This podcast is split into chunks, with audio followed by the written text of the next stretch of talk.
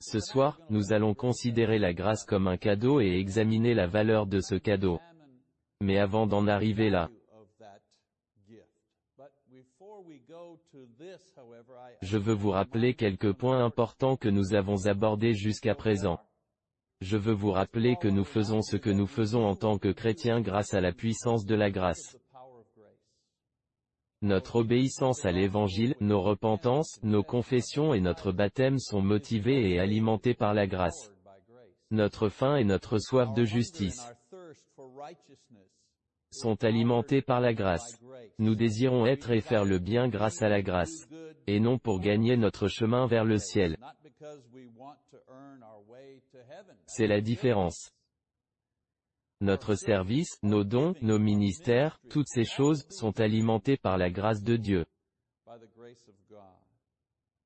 Quand nous avons vu et expérimenté la grâce de Dieu en Christ, nous ne pouvons pas nous empêcher d'agir de cette façon à un degré ou à un autre. Je prêche, je suis allé dans la prédication. Grâce à la grâce de Dieu. Je la reconnais, je reconnais sa puissance. Elle m'a attiré. Chaque bonne chose que nous faisons est grâce à la grâce de Dieu. Je veux qu'on se souvienne de cette idée. Et l'autre, c'est que la grâce existait dans l'Ancien Testament.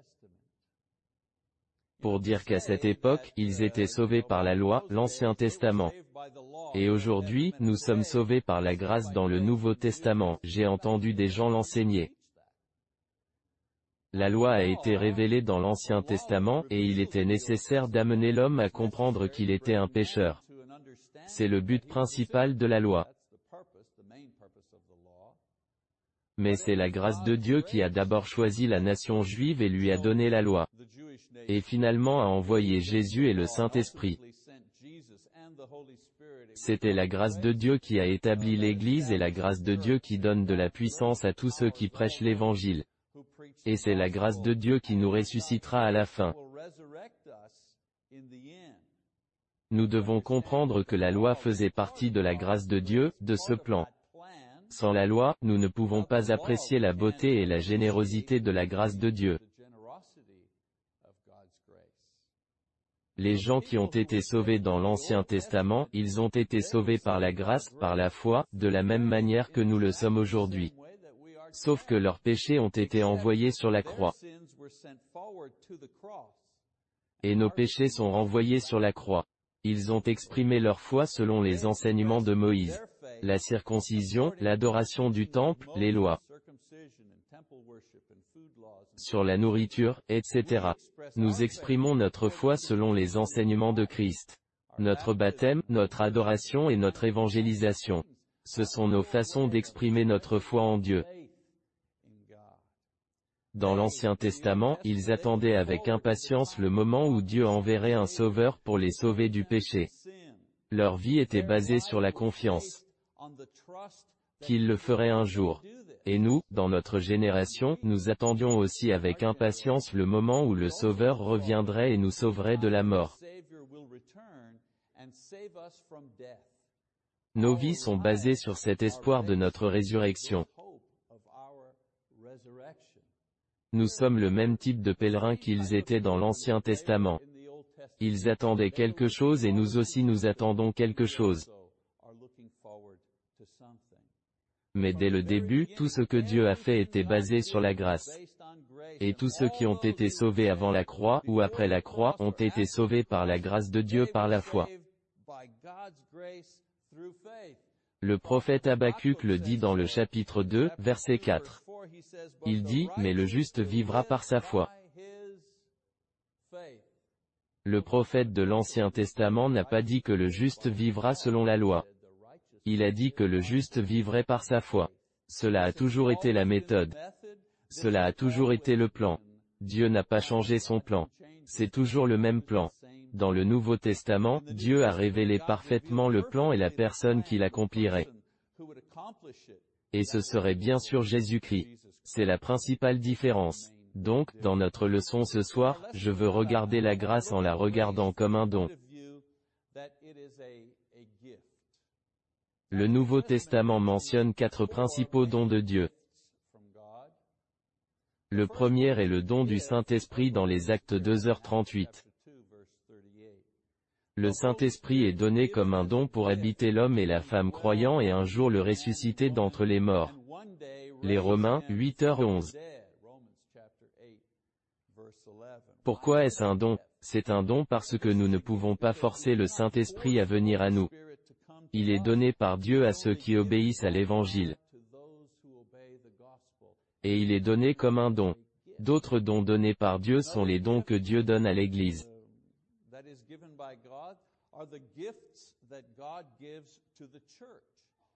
Éphésiens 4h18-12 Il y est dit que Dieu a fourni des apôtres, des prophètes, des évangélistes, des enseignants et des anciens pour bénir l'Église. Ce sont des dons. Ils sont nommés comme des dons parce que Dieu appelle, équipe et nomme ces personnes pour faire leur travail dans l'Église. Et j'ai souvent dit, si vous ne pensez pas qu'avoir des anciens et des diacres ne sont pas des dons que Dieu donne à l'Église, essayez de travailler dans une Église qui n'a pas d'anciens. Et vous découvrirez très rapidement, vous avez raison, vous découvrirez très rapidement quel cadeau c'est d'avoir des hommes pieux comme leaders. Les cadeaux donnés à l'Église. Vous avez le Saint-Esprit donné en cadeau, vous avez tous ces administrateurs donnés en cadeau. Puis, il y a les dons spirituels que le Saint-Esprit donne aux individus dans l'Église. Romains 12, 1 Corinthiens 12. Nous lisons brièvement dans le Nouveau Testament que Dieu a fourni des dons miraculeux à certains dans l'Église. Au début, le don de la capacité de guérir, de parler des langues, etc. Et aujourd'hui, il continue à bénir des individus avec des dons non miraculeux servir, diriger, enseigner, etc. Pourquoi sont-ils considérés comme des dons? Ce sont des dons parce que Dieu bénit les individus à la fois avec les dons miraculeux et ensuite éventuellement avec les dons non miraculeux. Mais néanmoins, avec les capacités de servir l'Église en ce jour et en cet âge. Et puis, bien sûr, il y a le don de la grâce elle-même.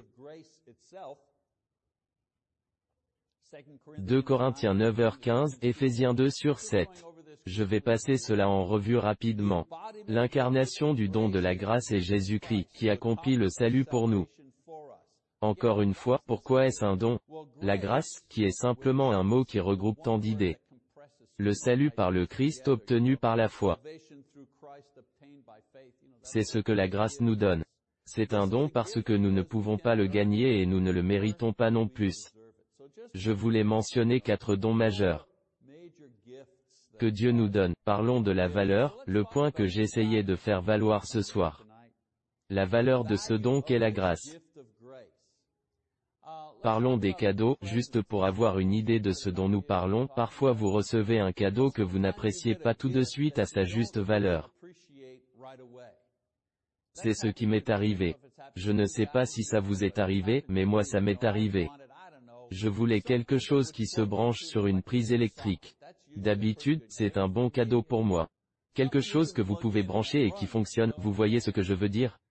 Et je me souviens qu'une fois, j'espérais un de ces cadeaux, et ce que j'ai eu à la place était un peignoir. Et puis, oui, bien sûr. Oh, un peignoir. Oh, sympa. J'aime la couleur, il est doux, mais tu sais ce qu'il se passe à l'intérieur, qu'est-ce que je vais faire avec un peignoir? Donc au début, ce cadeau n'est pas très excitant. Ce n'est pas très flashy. Mais vous savez quoi à propos des peignoirs? Une fois que vous l'avez porté et que vous vous y êtes habitué, ça vous donne beaucoup d'années de confort.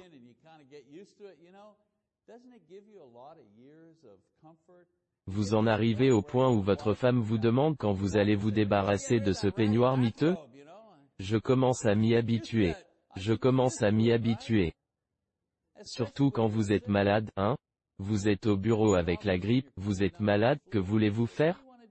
Rentrer à la maison, enlever votre costume, et prendre votre peignoir. Et vous dire oh, ça fait du bien, non?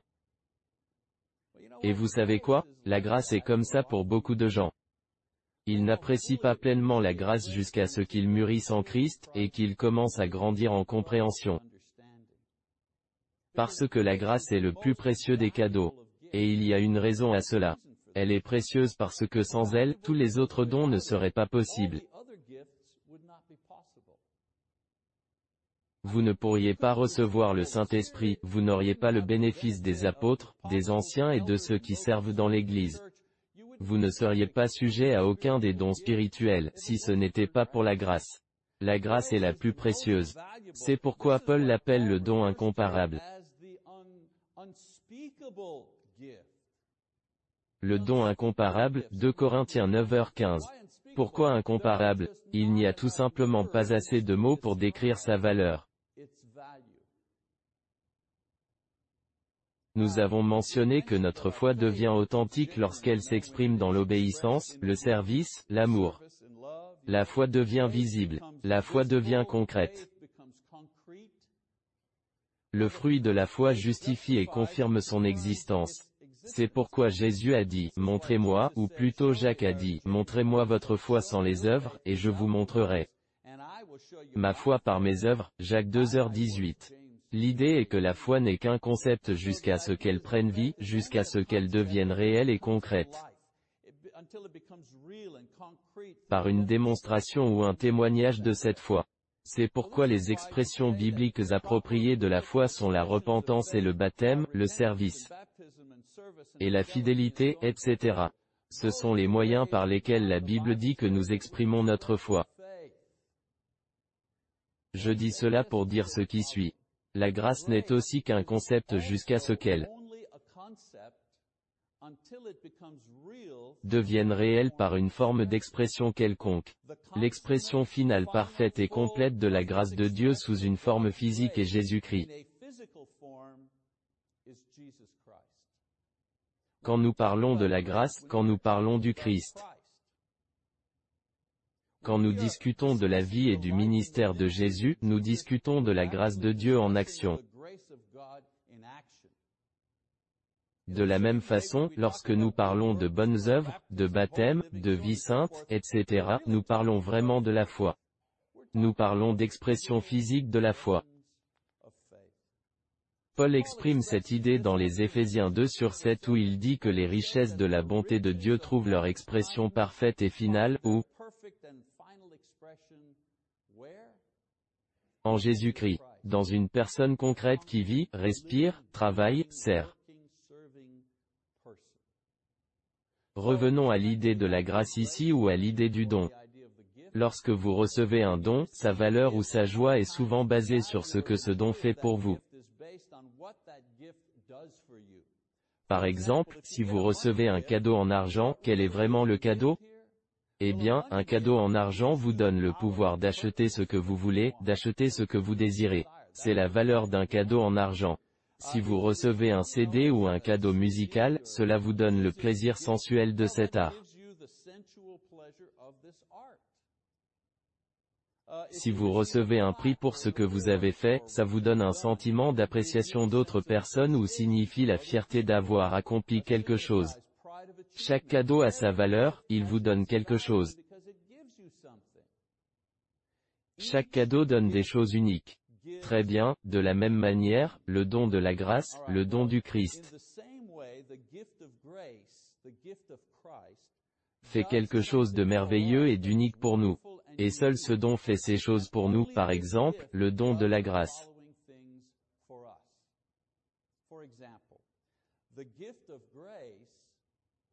produit le salut pour nous. Vous voyez, le problème d'aller au ciel est que nous savons comment aller au ciel, mais nous ne pouvons pas accomplir ce qui est nécessaire. Nous savons que si nous sommes sans péché, nous allons automatiquement au ciel. Genèse 2h17 Le problème est que même en sachant que le péché cause la mort et la condamnation Romains 6h23, on continue à pécher. On est victime de la faiblesse de la chair. Et on en est condamné. Romains 7h15 Dieu résout notre problème en envoyant Jésus vivre cette vie parfaite pour nous. Et l'offrir à Dieu en paiement pour nos vies imparfaites. Une vie parfaite offerte pour toutes les vies imparfaites.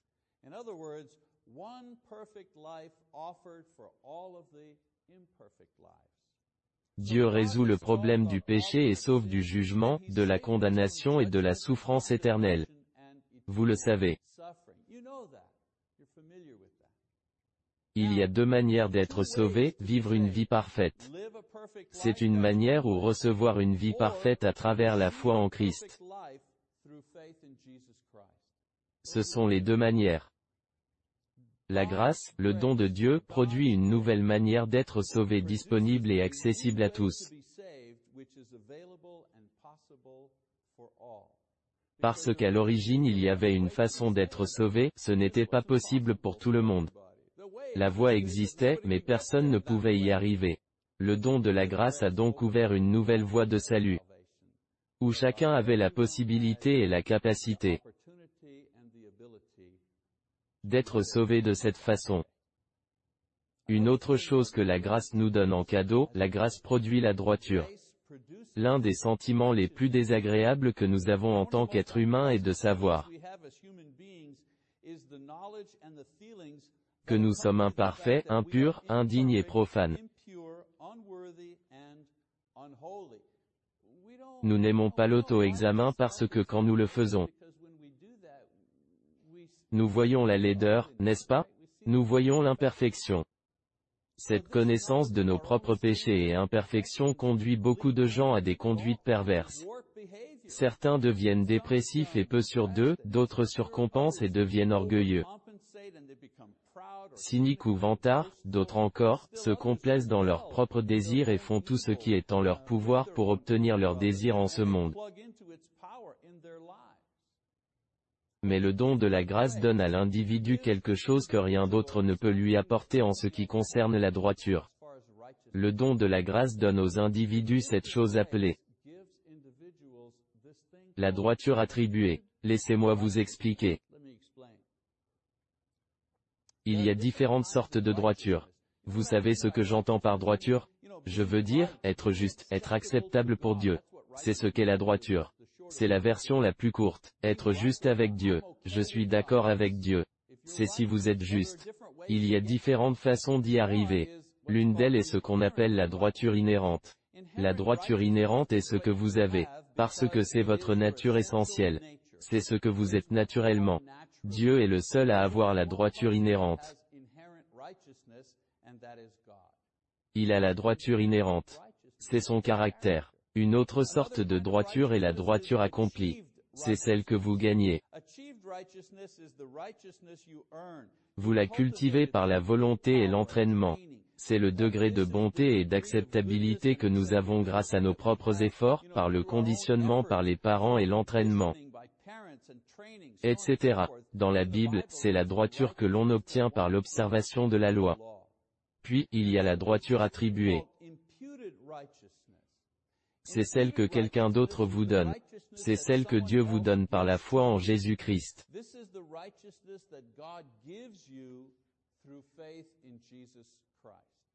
Donc, la droiture, la bonté, l'acceptabilité dont nous avons besoin pour être avec Dieu au ciel, la qualité de cette droiture c'est la sienne. Notre droiture doit être aussi bonne que la sienne pour que nous soyons avec lui. En d'autres termes, ce qui est requis n'est pas une droiture inhérente ou accomplie, nous avons besoin de la droiture de Dieu. Nous ne pouvons avoir ce niveau de droiture que lorsqu'elle nous est imputée ou donnée par Jésus-Christ. Par la foi en lui. C'est pourquoi les gens qui atteignent très haut niveau de droiture inhérente ou accomplie, qui peut même surpasser le niveau de droiture de certains chrétiens, ne sont pas nécessairement sauvés. Ils ont la droiture, mais pas la qualité requise pour le salut. Ce niveau de droiture peut seulement être imputé par Dieu.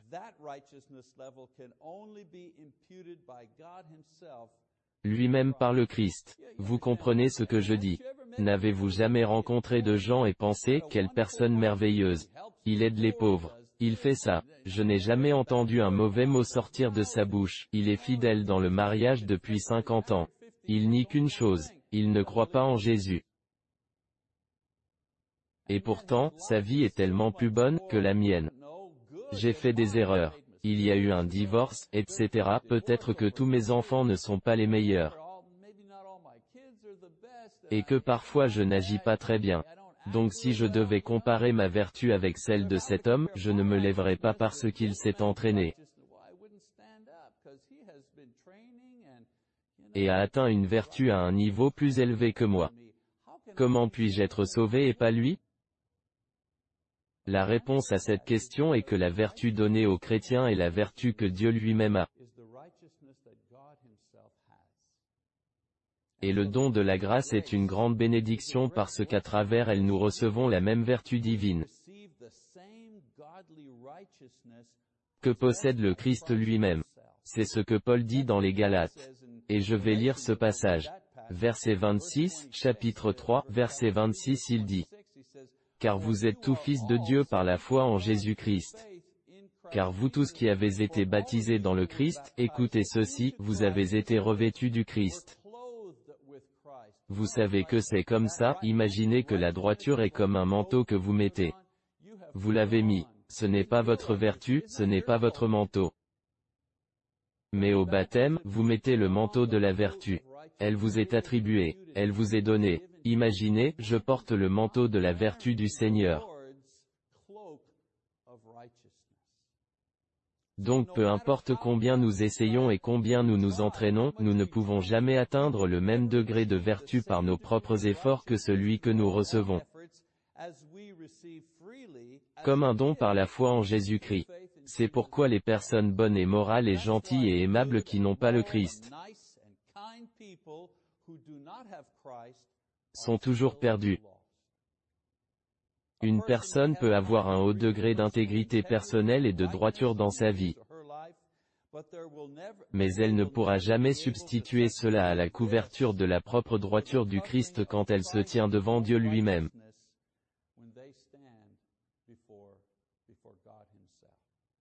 Dieu vous demandera, quel manteau portez-vous, cet invité au mariage, il n'avait pas les bons vêtements? C'est un aperçu de cette idée. Et alors que produit la grâce, souvenez-vous, nous parlons de sa valeur en tant que cadeau. La grâce produit la vie. Nous pensons souvent à la grâce en termes abstraits ou futurs seulement. La grâce lave mes péchés passés où la grâce produit ce sentiment de droiture, je dois lui donner toutes sortes de termes physiques, pour qu'on puisse la saisir. Où la grâce donne la vie éternelle. Mais la grâce est aussi un cadeau pour ici et maintenant. C'est un don qui bénit aussi notre vie quotidienne.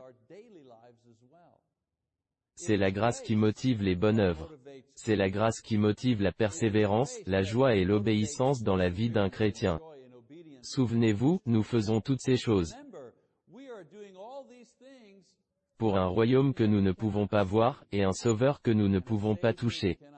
Jésus a dit qu'il était la vigne, et nous étions les sarments en Jean 15,3 à 4.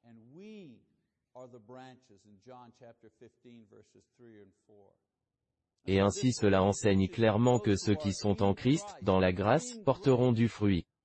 La vigne nourrit les sarments. Et ainsi le Seigneur nous nourrit et nous motive. Nous permet de faire le bien. Laissez-moi vous poser une question. Vous avez le désir de faire quelque chose de bien.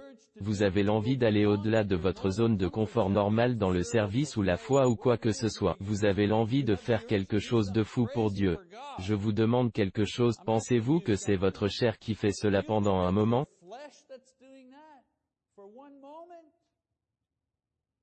C'est la grâce de Dieu qui fait ça. Votre chair est la chose qui dit non, ne soyez pas fou. Allez, tu dois jouer la sécurité. Voyons les choses en face, tu ne peux pas faire ça, sortir dans la foi. Non, non, non. C'est ce que dit votre chair. Pas la grâce de Dieu.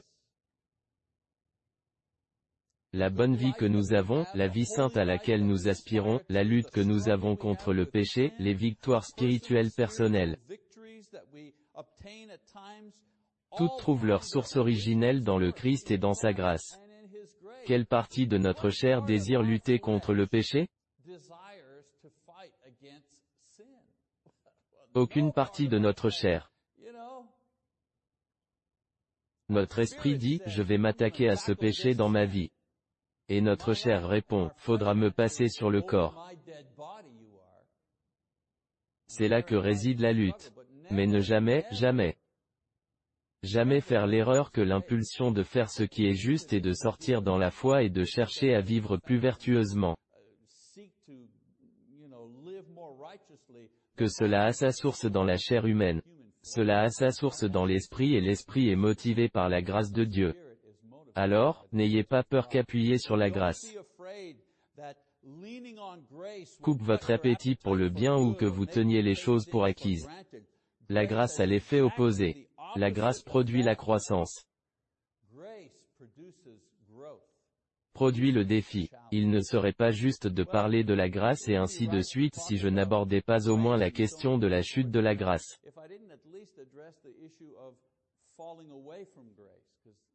Car cela doit être discuté aussi, qu'en est-il de cette question de la perte de la grâce?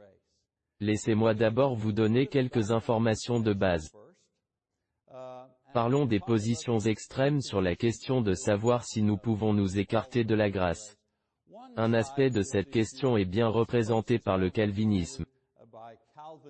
Le calvinisme a tellement de variations différentes de son enseignement. Ils ont cinq énoncés doctrinaux lorsqu'il s'agit de cette question de se détourner de la grâce et si c'est possible. Ça s'appelle l'acrostiche de la tulipe, cinq lettres, T-U-L-I-P. Donc la première, et toutes ces lettres incarnent leur position doctrinale de base. Donc très, très brièvement, la première est bien sûr la dépravation totale. Il croit que l'homme est tellement perdu et dépravé qu'il ne peut même pas répondre à l'évangile.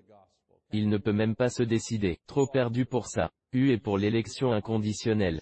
Ce qui veut dire que Dieu en choisit certains pour le salut et d'autres pour la damnation. Le L représente une expiation limitée, Jésus est mort seulement pour ceux que Dieu a choisis, personne d'autre. Je représente la grâce irrésistible que ceux que Dieu choisit ne peuvent pas résister à la grâce de Dieu en les choisissant. Ils ne peuvent pas résister. Et le numéro 5, le P, dans Tulipe. Et la persévérance. Ceux qui s'éloignent de la foi sont ceux qui ne sont jamais choisis. Donc, ce sont les, c'est en un très bref résumé cette idée de cette base doctrinale si vous souhaitez. Beaucoup de pensées évangéliques. Ces doctrines ont été inventées pour soutenir la position qu'une fois que vous avez été sauvé, vous serez toujours sauvé. Vous ne pourrez jamais être perdu, vous ne pourrez pas perdre la grâce de Dieu. C'est une position extrême. Un examen rapide de la Bible montre que l'affirmation une fois sauvé, toujours sauvé, n'est pas biblique. On pourrait faire toute une leçon là-dessus, je veux seulement en parler une minute ou deux. Mais pensez maintenant, Adam et Ève parfaitement créés, n'est-ce pas? Qu'est-ce qui leur est arrivé? Eh bien, ils étaient perdus. Et Israël, choisi par Dieu, que leur est-il arrivé? Eh bien, ils se sont éloignés de Dieu. Et Judas, choisi par Jésus lui-même, il a été perdu. Et Déma, choisi par l'apôtre Paul, eh bien, il a été perdu. Et le livre des Hébreux a été écrit pour avertir les gens qui ont été définitivement sauvés de faire attention à ne pas se perdre dans le chapitre 6 des Hébreux. Laissez-moi lire un passage qui traite réellement de cette idée. Hébreux 6 sur 4 dit que dans le cas de ceux qui ont écouté, vérifié, fait une liste de contrôle. Dites-moi si cela ne décrit pas un chrétien, une personne sauvée. Vous êtes prêts? Ok, il dit car dans le cas de ceux qui ont été une fois éclairés, et qui ont goûté au don céleste, et qui ont été rendus participants du Saint-Esprit, ça fait trois. Et qui ont goûté à la bonne parole de Dieu, ça fait quatre. Et les pouvoirs de l'âge à venir, ça fait cinq. De qui parlons-nous ici? On parle de Satan? Parlons-nous des pécheurs Ou des chrétiens? Je pense qu'on parle des chrétiens, non Écoutez ce qu'il dit. Et puis il dit, sont tombés, il est impossible de les renouveler à nouveau, à la repentance puisqu'ils crucifient à nouveau à eux-mêmes le Fils de Dieu et l'exposent à l'ignominie. Ce que je veux dire, c'est que l'écrivain hébreu dit que ces gens ici, ils ont été sauvés, et comme ils sont tombés, ils se sont perdus. Elle Bible enseigne définitivement qu'il est possible pour une personne qui est vraiment sauvée par la foi par la grâce de Dieu d'être alors vraiment perdue. Cela inclut vous et moi. C'est donc un extrême, un groupe qui enseigne qu'il est impossible de se perdre. Une fois sauvé, toujours, et puis vous avez un autre extrême ici. Je les appelle les pessimistes. Ils n'ont pas un professeur en particulier, ou une doctrine particulière. C'est plutôt une sorte d'attitude. Je dirais que c'est une attitude qui a prévalu dans nos congrégations jusqu'à un certain point. Dans un effort pour confronter et corriger le calvinisme, nous allons parfois trop loin à l'autre extrême. Et devenons beaucoup trop pessimistes. Les pessimistes n'ont pas de doctrines officielles. C'est plutôt une attitude, comme je l'ai dit. Les pessimistes n'enseignent pas seulement qu'il est possible de tomber, que l'apostasie est toujours possible. Ils enseignent que c'est probable. Ce n'est pas très encourageant. La principale erreur des pessimistes est qu'ils comprennent mal plusieurs idées de base sur la grâce. Permettez-moi de les partager avec vous. Nous allons mettre fin à cette leçon.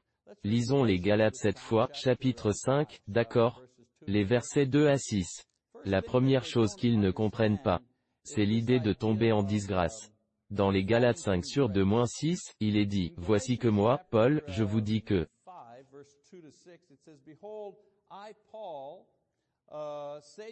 si vous recevez la circoncision, Christ ne vous sera d'aucun secours. Et je témoigne encore à tout homme qui reçoit la circoncision qu'il est tenu d'observer toute la loi. Vous avez été séparés de Christ, vous qui cherchez à être justifiés par la loi, vous êtes tombés de la grâce, car nous, par l'Esprit, par la foi, attendons l'espérance de la vertu. Remarquez qu'il est tombé de la grâce. Mais que dit Paul sur le fait de tomber de la grâce? Nous assimilons parfois le fait de tomber de la grâce à la même chose que de tomber dans le péché. Ce qui veut dire que pour rester dans la grâce une personne devrait être sans péché. Tomber de la grâce est quand vous quittez la grâce afin d'aller dans un système d'œuvre pour vous sauver. C'est ce qu'est tomber de la grâce. Pensons-nous que l'adhésion parfaite aux règles de l'adoration, pensons-nous que c'est ce qui nous sauve? Ou pensons-nous qu'une bonne compréhension de tous les concepts clés, pensons-nous que c'est ce qui nous sauve Être dans la grâce est la réalisation que votre performance est très limitée par le péché. Votre connaissance est imparfaite, mais vous êtes sauvé de toute façon car la grâce de Dieu vous permet d'être sauvé en croyant et en faisant confiance à Jésus-Christ. Sachez, frères et sœurs, que mon indicateur de confiance ne concerne pas la nourriture et les vêtements, j'ai confiance que Dieu fournira de la nourriture, j'ai confiance que Dieu, je ne reste pas éveillé la nuit. Pour ce genre de choses. Mon indicateur de confiance est Dieu, j'espère que vous me sauverez malgré moi. C'est mon compteur de confiance. Cher Dieu, je... Je passe en revue ma vie et ce que je suis, et même aujourd'hui ce que je suis.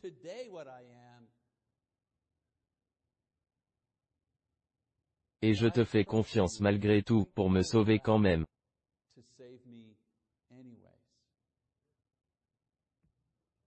Une autre idée que nous n'avons pas souvent. Cette fois-ci dans Philippiens, chapitre, chapitre 2.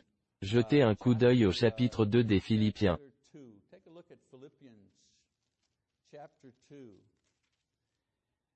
Philippiens, chapitre 2, Paul dit, verset 12, Ainsi donc, mon bien-aimé, comme tu as toujours obéi, non pas comme en ma seule présence, mais pas beaucoup plus en mon absence, travaille à ton salut avec crainte et tremblement, car c'est Dieu qui est à l'œuvre en toi, à la fois pour vouloir et pour travailler pour son plaisir. Souvent, nous pensons que l'idée est de créer la grâce d'une manière ou d'une autre. En d'autres termes, pour rester dans la grâce de Dieu, nous devons travailler. Vous savez que vous avez la grâce, mais si vous ne travaillez pas, si vous ne faites pas de bonnes performances chaque jour, Dieu vous la retirera. Quand Paul a écrit ceci, il s'adressait à une congrégation qu'il avait commencé et dirigé et aimé, mais qu'il n'avait pas vue depuis longtemps. Il les complémente sur leur persévérance et leur bonne foi même en son absence. Ensuite il leur donne un mot d'encouragement, ceci est une parole d'encouragement, pas une menace. Il leur dit d'œuvrer pour leur salut. Le verbe ici signifie terminer, ou achever, achever le processus qui a été commencé en eux lors de leur conversion. Nous sommes sauvés du jugement et de la condamnation, mais jusqu'au retour de Jésus, nous devons préserver ce salut en restant fidèles. Malgré nos péchés, nous devons continuer et suivre Jésus malgré le facteur Burke dans nos vies, terminer, ou travailler au salut signifie rester fidèle. Ne pas faire quelque chose pour gagner ou pour mériter quelque chose. Cela veut dire persévérer, ne pas mériter. Puis il dit, dans la crainte et le tremblement. Beaucoup de gens pensent que cela signifie dans la crainte et le tremblement de Dieu. Ou dans la peur et le tremblement à cause de la punition. Frères et sœurs, nous avons été sauvés de cela. La crainte et le tremblement des mauvaises séductions. C'est ce dont j'ai peur. Les plans méchants de ceux qui essaieraient de détruire ce que nous avons, ce sont les gens que je surveille. C'est un encouragement à être sur ses gardes pour ceux qui essaieraient de voler ce que nous avons. Craignez le diable, craignez le monde, ne craignez pas Dieu, il est de votre côté. Il a envoyé son Fils à la mort. Pourquoi devriez-vous avoir peur de lui? Il dit que Dieu est celui qui veut et qui travaille. Si Dieu est celui qui veut et travaille en moi, pourquoi devrais-je travailler? Si vous posez cette question, vous ne comprenez pas encore. Vous avez besoin de plus d'enseignements, Paul les rassure que malgré les obstacles, malgré le mal dans le monde, malgré la faiblesse de notre chair, nous possédons le Saint-Esprit de Dieu, nous avons la parole et à travers ceci, Dieu guidera notre travail et motivera notre volonté pour qu'on puisse atteindre notre but. Par la grâce de Dieu, nous ne sommes pas seulement sauvés, mais ce salut est protégé pendant que nous sommes encore vulnérables au péché. Pendant que nous pouvons encore tomber. Dieu nous protège. Très bien, une autre chose. Romains, on y va Romains 6,1 à 2. Il y avait trois choses qu'on n'avait pas comprises. C'est la troisième. C'est l'idée que l'assurance mène à l'arrogance. Paul dit dans Romains 6, que dirons-nous alors? Devons-nous continuer à pécher pour que la grâce augmente? Qu'il n'en soit jamais ainsi, comment nous, qui sommes morts au péché, vivrons-nous encore dans le péché? Si quelqu'un pêche plus car il pense que la grâce couvre ses péchés, cette personne ne comprend pas l'évangile, et il n'a même jamais été touché par la grâce.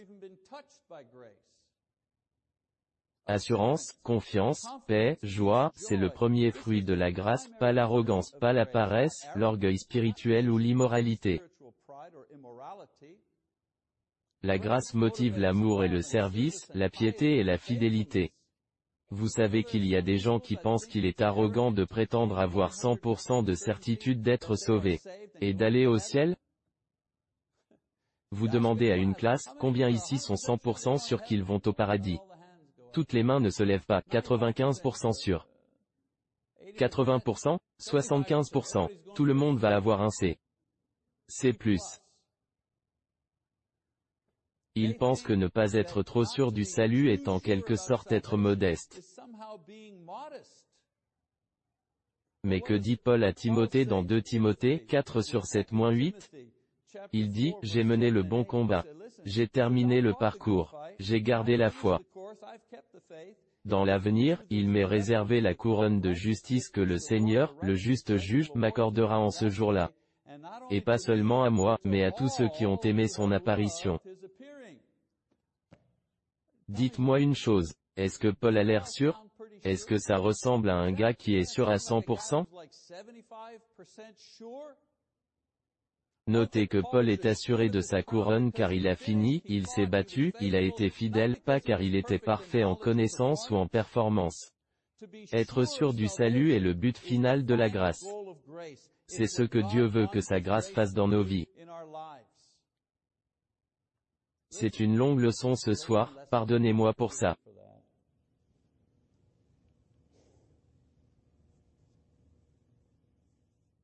Si quelqu'un me demandait ce que vous voudriez que vos 35 années de prédication aient accompli dans la vie des gens à qui vous avez prêché, Qu'est-ce que vous voudriez accomplir en cela? Je leur dirai que la seule chose que je veux accomplir dans la vie des gens à qui j'ai prêché est qu'ils sont sûrs à 100% d'être sauvés. Et d'aller au ciel. Car s'ils sont sûrs à 100% de leur salut, ils seront puissants dans le ministère. Ils seront joyeux. Ils seront gracieux. Ils seront comme des dieux.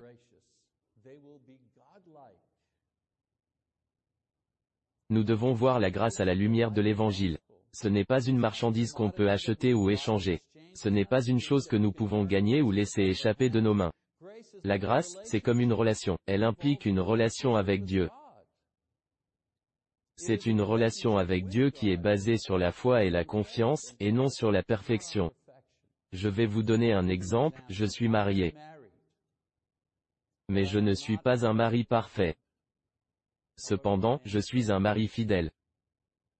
Je suis sûr à 100% que je suis un mari fidèle, et je suis sûr à 100% que je ne suis pas un mari parfait. Tu vois comment ça marche? Je suis un pasteur. Je ne suis pas un prêcheur qui sait tout. Mais je suis fidèle à ma vocation. Et je reste fidèle à ma vocation. Nous sommes chrétiens. Nous ne sommes pas des chrétiens sans péché, mais nous sommes des chrétiens fidèles. Grâce à la grâce, Dieu nous permet d'avoir avec lui une relation basée sur la foi et non sur la perfection. Et c'est son précieux cadeau pour nous. Ce don précieux est disponible à tous ceux qui croient en Jésus-Christ et qui lui répondent par la foi. Même cette nuit.